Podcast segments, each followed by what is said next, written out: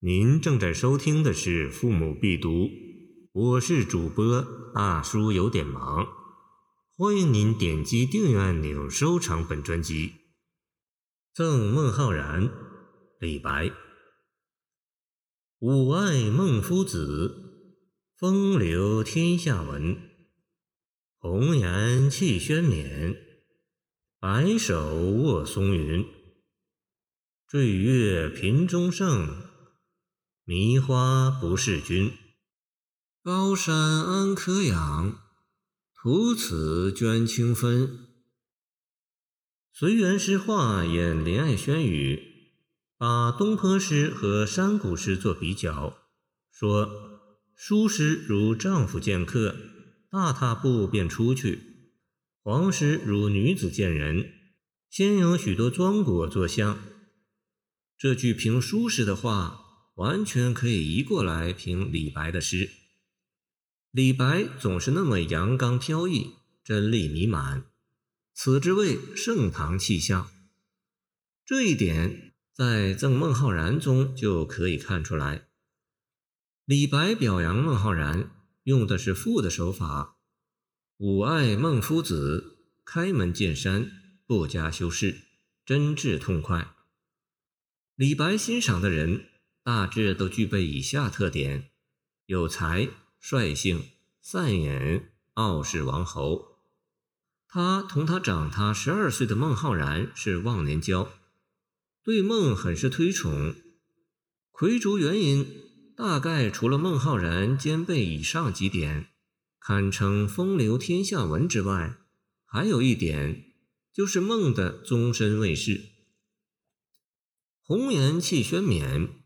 白首卧松云，轩是古代给大夫以上官人配的专车，冕礼帽是官人的行头，轩冕象征禄位，高松出尘，闲云无际，象征野意。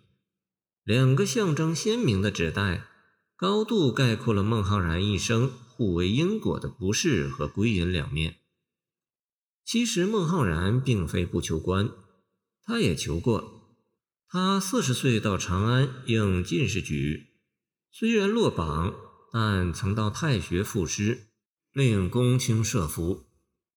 而以布衣终老临泉，则成就了他与王维同为唐代山水田园诗代表人物，世称王孟氏派的令名。也许是性格及命运使然。孟浩然仕途的不顺，是因为不善于推销自己，失去了一些试镜的机会。《新唐书》记载了关于他的两件事：一是他在王维内署意外的与唐玄宗相遇，玄宗高兴地同他谈诗，他在吟诵自己的诗作时，竟然很不合时宜地朗诵起落地后发牢骚的“岁暮归南山”来。送到不才明主弃，皇帝不高兴了，说：“卿不求是，而朕未尝弃卿，奈何无我？”于是叫他仍回襄阳去。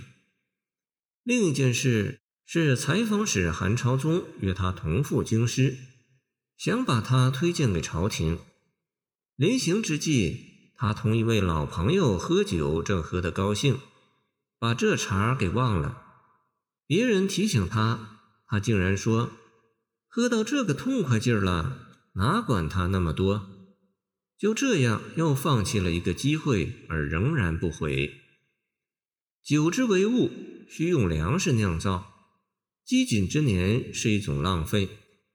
好酒容易奢靡丧志、贪杯，甚至误事，故曹操曾下令禁酒。尚书郎徐邈是酒徒。借古人称清酒为圣人，浊酒为贤人的隐语，经常违禁和圣贤偷着相会。中了酒，即喝清酒喝醉了，就说是中圣人。醉月频中圣，迷花不是君。写孟浩然流连诗酒，举杯邀月，和宁肯赏花也不愿出世的狂放清高。颔联和颈联以轩冕、松云、坠月、迷花等生动的意象写活了孟浩然的风流之态。其中也有李白自己“天子呼来不上船，自称臣是酒中仙”的影子。见杜甫《眼中八仙歌》。孟浩然的一生，报国无门，不能兼济天下，只好转而归隐。独善其身，在诗歌创作上获得成就。其遭际在科举时代的知识分子中是有一定代表性的。他是真清高，那种无聊才读书，一阔脸就变得市侩，和翩然一个云中鹤，飞去飞来宰相衙的为人士是无法望其顶背的。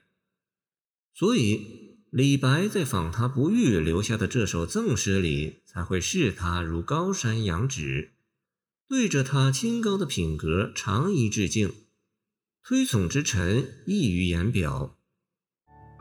感谢您的收听，我的 QQ 号码幺七二二九二二幺三零，希望您继续收听我们的后续节目。如果您喜欢我的作品，请关注我吧。